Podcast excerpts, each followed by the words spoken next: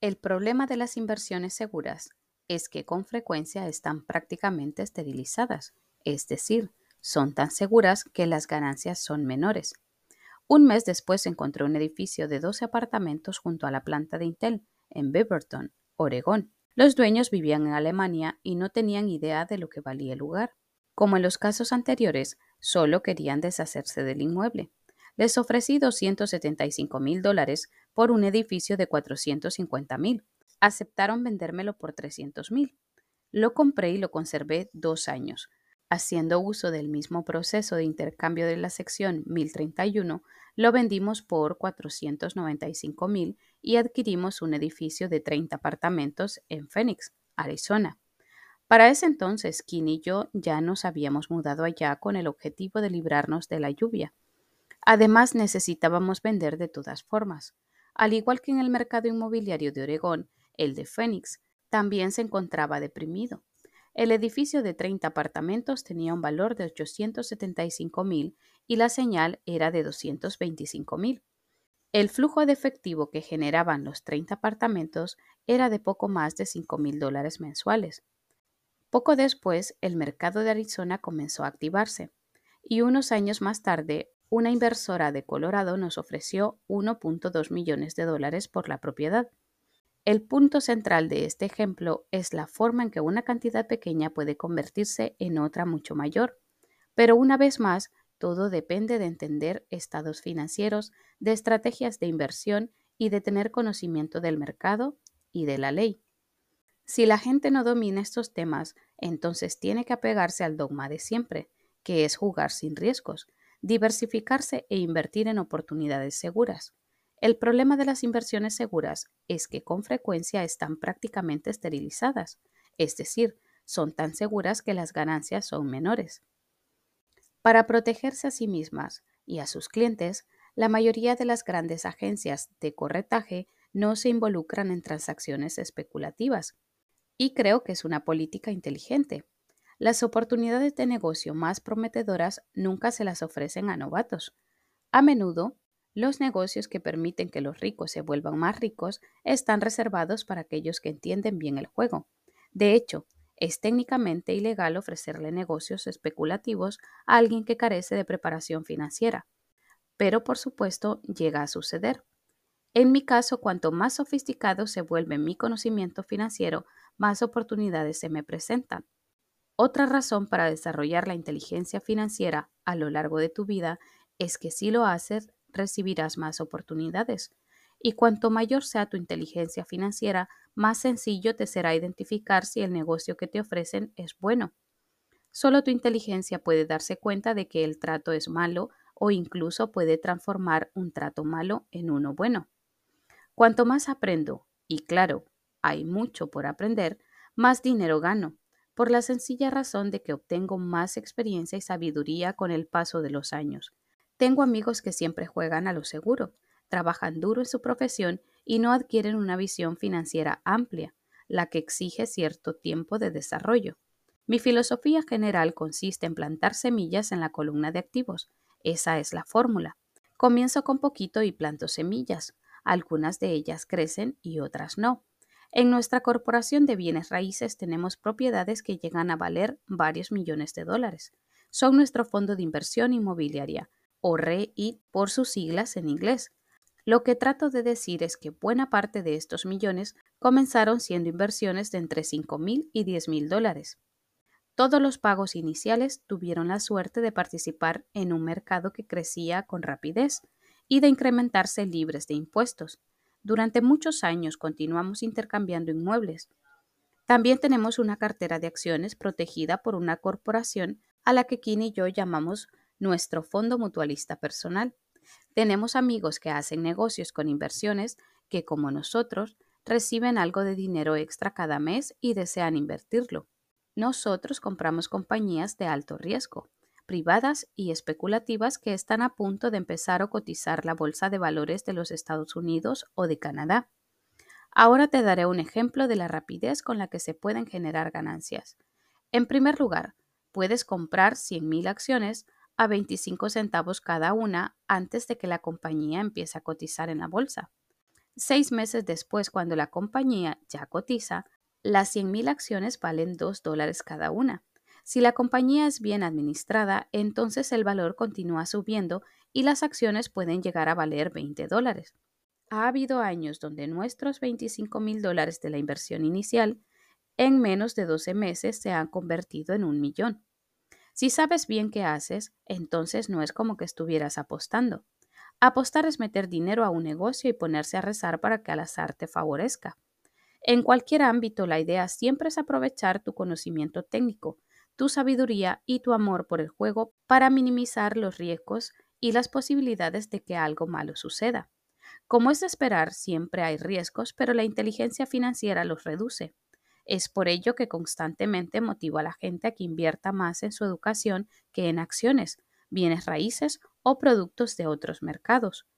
Cuanto más preparado estés, mayores oportunidades tendrás de vencer los malos pronósticos. Las acciones en que yo invertí eran exageradamente arriesgadas para la mayoría de la gente y por lo tanto no las recomiendo. He estado en este juego desde 1979 y he pagado caros mis errores.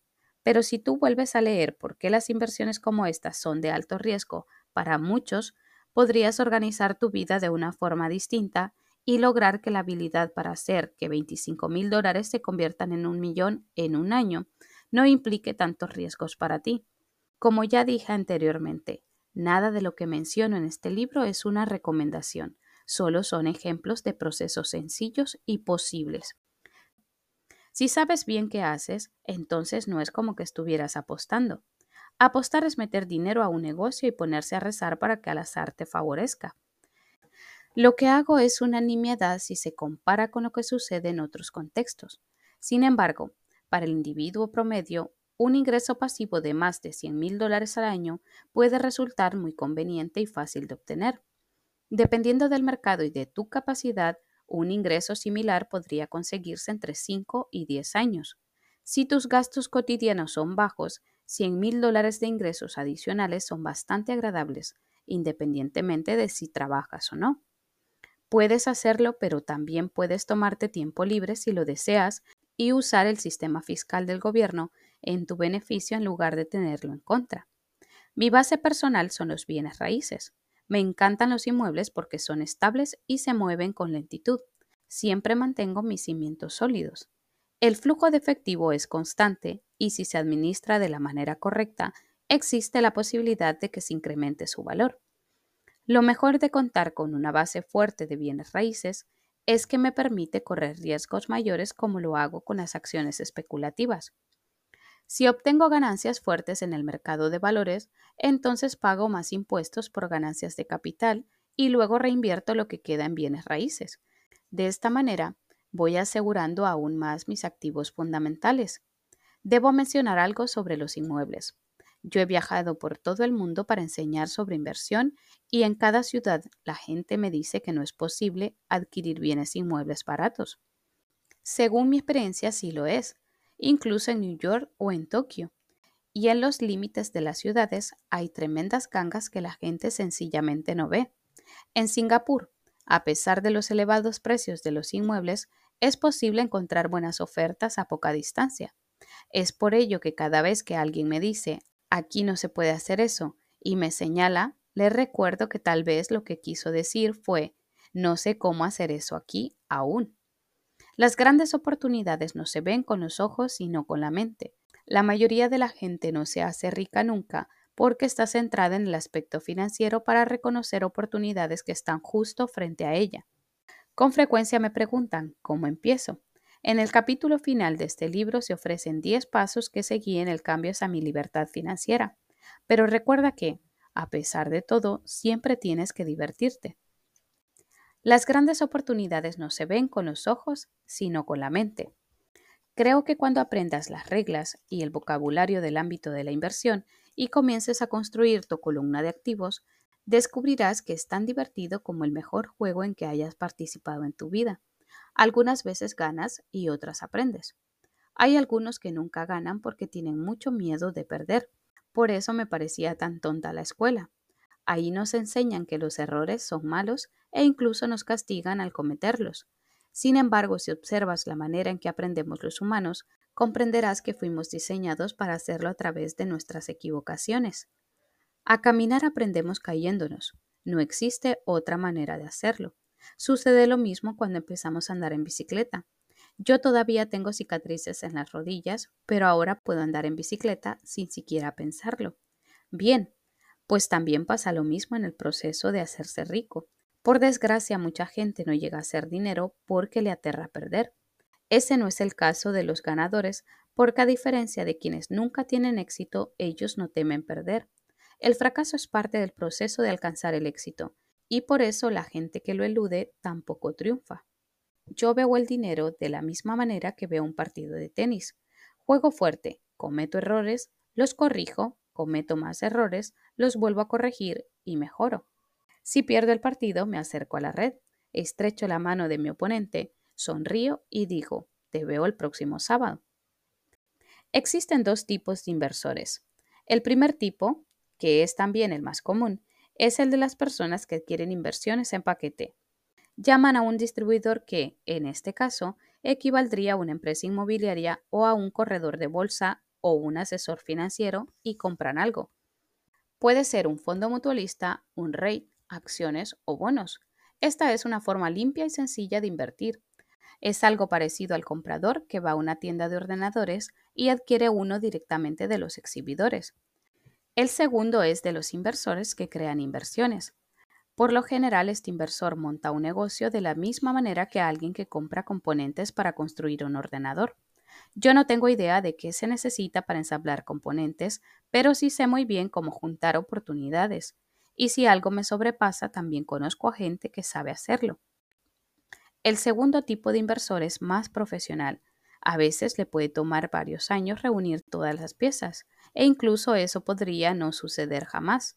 Sin embargo, este es el tipo de inversor en el que mi padre rico insistió en que me convirtiera.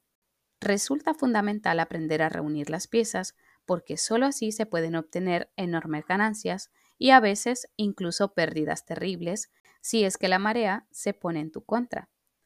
Si deseas ser inversor de segundo tipo, necesitas desarrollar tres habilidades encuentra una oportunidad que nadie más haya detectado. Resulta que debes ver con la mente lo que otros no detectan con la mirada. Un amigo mío, por ejemplo, compró una vieja casa y destartalada. Daba miedo verla, y todo mundo se preguntaba por qué la habría comprado. Pero lo que él alcanzó a ver que nosotros no, fue que la casa incluía cuatro lotes baldíos. Eso lo descubrió cuando visitó la compañía de títulos de propiedad. Poco después de adquirir la casa, la demolió y le vendió los cinco lotes a una constructora por tres veces el valor de lo que él pagó por el paquete.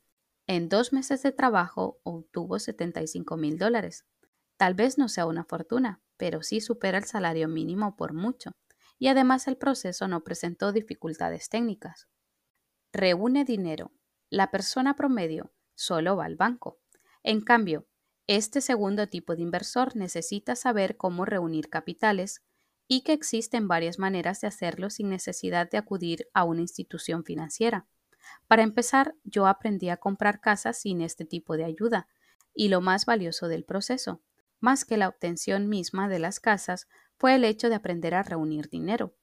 A menudo escucho a la gente decir, el banco no me va a prestar dinero, no tengo dinero para comprarlo, si quieres ser un inversor del segundo tipo, tienes que aprender a hacer lo que le impide avanzar a los demás.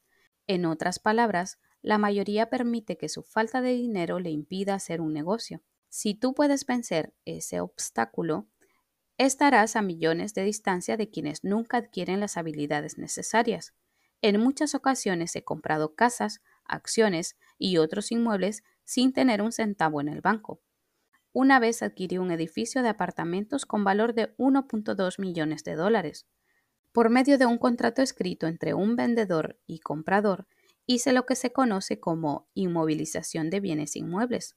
Luego reuní el depósito de 100 mil dólares, con lo que conseguí 90 días para juntar el resto del dinero. ¿Por qué lo hice? Pues porque sabía que la propiedad tenía un valor de 2 millones, pero nunca junté el dinero. En lugar de eso, la persona que puso los 100 mil dólares me dio 50 mil por haber dado con aquella oportunidad. Luego tomó mi lugar y me permitió salir del trato. Tiempo total trabajado, 3 días. En ese caso, como en los anteriores, se trata más de lo que sabes que de lo que adquieres.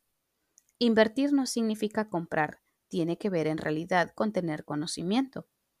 Organiza a gente inteligente. La gente inteligente es la que trabaja con o contrata a una persona más inteligente que ella misma. Si necesitas consejos, asegúrate de elegir bien a tu asesor. Como verás, hay mucho que aprender, pero la recompensa puede ser astronómica. Si no quieres aprender estas habilidades, entonces te recomiendo ampliamente que solo seas inversor tipo 1. Pero recuerda que la mayor riqueza radica en lo que sabes y que por ende lo que no sabes es el riesgo más grande que puedes correr. Siempre pueden surgir contingencias. Por eso lo mejor es que aprendas a manejar los riesgos en lugar de eludirlos.